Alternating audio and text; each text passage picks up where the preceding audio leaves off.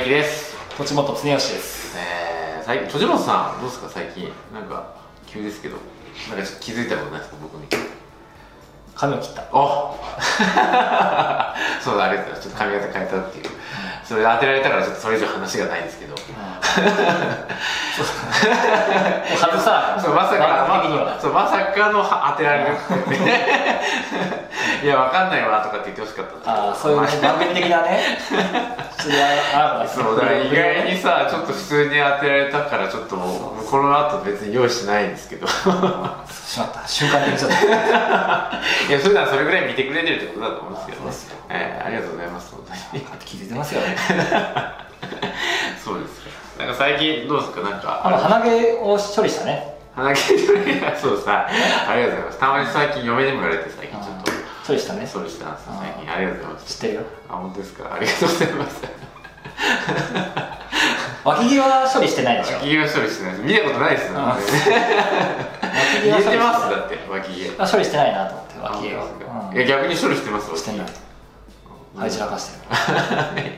見たことないからですよね。あその脇毛をね。ちょっとダメだよこれ。ちょっと放送的にちょっと。あ本当いや大丈夫ですよ。脇毛。の話だと。脇毛ぐらいは大丈夫ですよ別に。ちょっとチャンネル登録者はちょっと減ったかもしれないねこれで。今のですなかのでちょっと。いやちょっと編集しましょうじゃあ。ちょっと今までちょっと下ネタとかあんま扱ってなかった。脇毛下ネタですかね。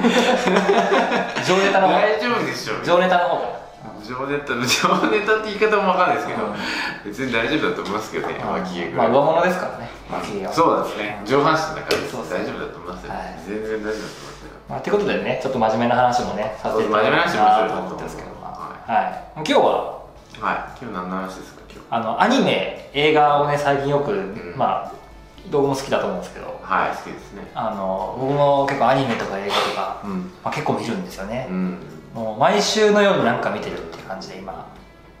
逆になんか見てないとこうなんか落ち着かないぐらいになってきて今。うんでもあんまイメージなさそうな気がしますけどね。なんかそういうのあんま好きじゃなさそうあそうっすか。なんとなくイメージですよ。イメージですか？イメージ。硬いイメージか。なんかこうもう本読んでますみたいまあな硬いのは下だけにしてくれ。下ネタか。はい。まあ今日はだからアニメとか映画をはい。最高の教材にする考え方という話をしたいなとなるほど。ちょっと面白そうなねそうですね。感じでね、はい。今日はちょっと行きたいなと思うんですけど、うんこうみんなこうアニメとか映画とか、まあ、ドラマとかそういう、まあストーリーですよね、まあ、小説でもいいと思うんですけど、まあ、なんかこうストーリーってみんな好きじゃないですか。うん、うん、好きですね。好きですよね。うん好きですね。例えば2時間の CM 見てくださいって言われたら結構苦痛じゃないですか。そうですね。ちょっとしんどいですね2時間の映画ってなんかどっか面白い映画であればあるほどなんか寂しい気持ちになるじゃないですか、はいはいはいあえもう終わっちゃうのみたいな、そうね確かで続編は続編はってこうなるじゃないですか。そうですね。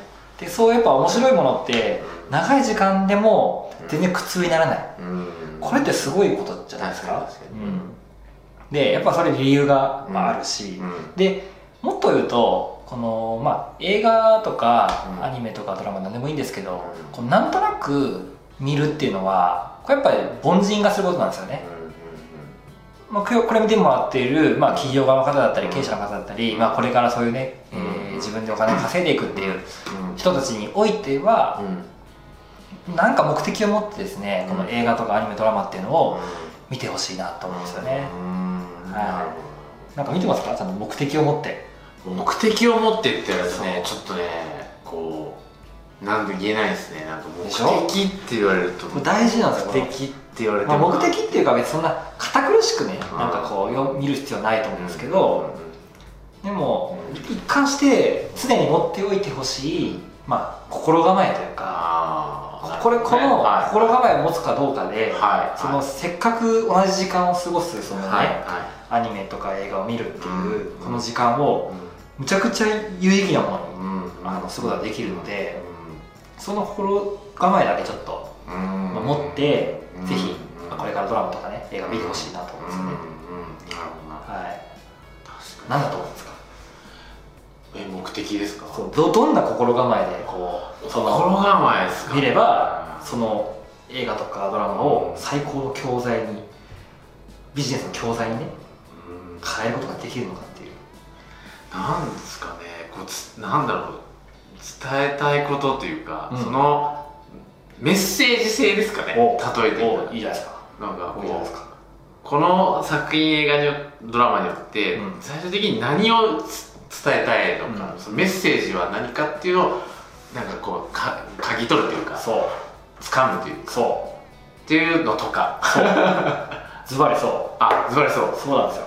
結局アニメとかねドラマとかその映画とか、まあ、そういうストーリーって結局うん。作者がいるわけじゃないですか、うんうんうん作者がは何を伝えたいのかっていううん。必ずあるわけですよ、い、はい、ありますね、だからほ本当に伝えたいことがうーん例えばこういうアニメとか映画とかドラマっていうのを通してうん。じゃないとはやっぱり本当に伝わっていかないっていうのがあって例えばそういうメディアを通してとかやっちゃうとどうしてもフィルターがかかってしまっていはい。はい本来伝えたいことがやっぱりちょっと違った風に捉えてしまうことがあるわけですね、はいでもこの映画とか小説とかうん。そういうねものにすることによって正しく自分の伝えたいことがうんうん。伝わるようになるっていうか、んなるほど。だからやっぱり何かしらその作者っていうのはその話に自分のメッセージっていうのをうん。込めてるんですよね。うーん。でそれが主人公とかね、えーいろいろ登場人物出てきますけどその登場人物のセリフに込めてるわけ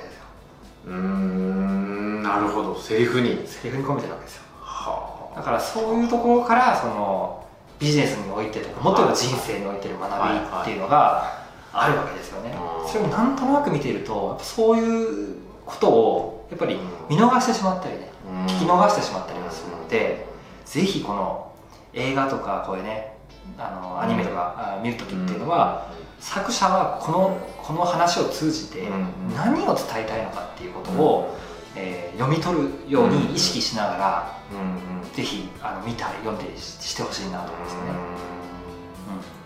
うでこれは正直分かんないですよね。明確にこれっていうのは、えーないっていうかあんまりそのちゃんと明言されてないところがあるわけじゃないですか。答え答えというか。答えそうそうそうそう、はいはい。じゃあこれをこの話を通して私はこれを伝えたいんだっていうことって、こうあんまりこう公にされないところがはいはい。あったりするんですけど、うんでそれは別にいいと思うんですよね。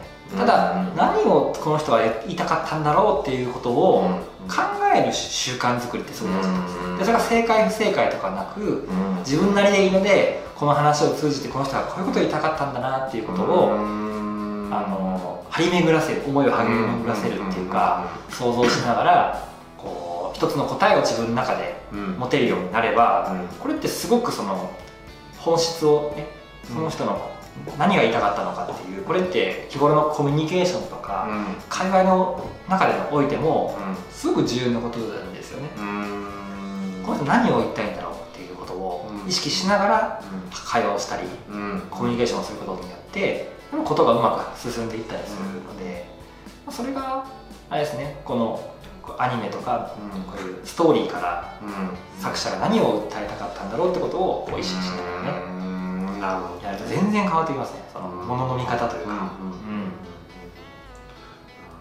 なんかあります？最近これはなんかおすすめっていうか。これを見てこう感じたりないですか？いやジブリですよね。あジブリ。ジブリはもうそうだしあとはね、えー最近の「キングダム」はい。はい。うん。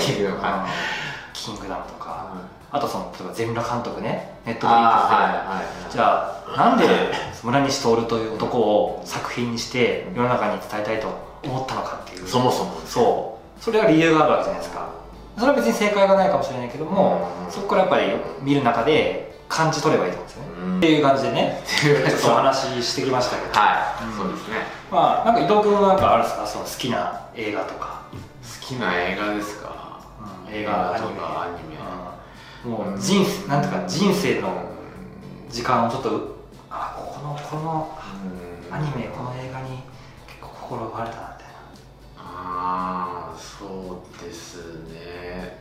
うん。でもすごい見ちゃうのはなんそれなんですか？何回見てもって感じですかね。何回も見ちゃうのは大体決まってて大体僕見るのはそのシリーズものがすごい好きなんでなんか一作で終わるっていうのは、うん。例えばあのマトリックスとか、あとはちょっと前ですけど「バック・トゥ・ザ・フューチャー」とか、うん。ちょっとシリーズ系がすごい好きで、続くものとかをすごく見ちゃうかなって。ただそれに対してメッセージをって言われるとアクション系が好きなのねじゃあ。そうかもしれないですね。どっちかっていうと。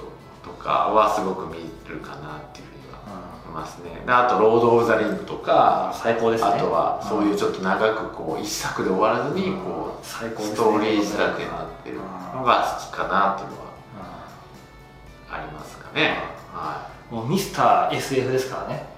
ロード・オブ・ザ・リングあそうなんですか。でもあのファイナルファンタジーとかローあのドラゴンクエストは全部指輪を持ってるわけだからね全部。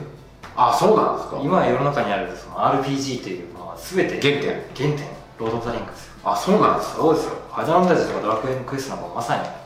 そうそうなんだ。うん。へえ。そうですよ。知らなかったあそうですか。そうですよ。ミスリードが出てくるんですけどドワーフとか。はいはいはいはい全部そうです。あファイナルファンタジー出てくるドワーフだって。あはいはいはい。出てきますね。そうそうそう。そういう技術とかすごいねうんうん。あの長けてる民族なんですけど、うん。うん。そういう話とかねうんまあ本当にロード・オブ・ザ・リングはもうもうあれですよね。1日え1回4時間ぐらいですからね作品がね。長っ。ノーカットだとね。長いこれが3作品ですからまあね。ほぼ1日奪われるというね。そうですね。うん長いね。うん。確かね本当記憶はありますね。あの深夜に見始めたらもう朝まで見見ちゃったっていう。深夜11時ぐらいから見始めたらもう終われなくて朝方まで見ちゃったっていう。あロード・ザ・リングをそうそうしかもその時1作目しか買えなかったでもあそうツタヤやってるパターンそうですか？スタヤ行っちゃったんですよ。あ1作目しか買えなかったのに2作目見たくて仕方なくてもう2作目仮にその場で深夜に行っちゃったっていうなるほどね。それぐらい夢中にさせられた作品ですね。あプレッシャー 見たい人は多分分かると思うんですけどね。これは見たい人はねと思うんですけど。なるほどそうまあぐらいですかね。例えていたら僕はそう好きなんいでやぜひもうキングダムを見てほしいな。キングダム。キングダムまあキングダムについてはちょっとまたね別の機会にちょっとね。あのお話ししたいなと思う。ちょっと長くなっちゃうんであのなんですけど。そうですね。本当キングダムは本当にもうやばいです。ビジネスやってる人には本当に絶対見てほしいですね。あそうです絶か対見てほしい。もうこれはメッセージ性も含めてやっぱり政治性も含めてね。なるほどね。真の始皇帝の話なんですよ。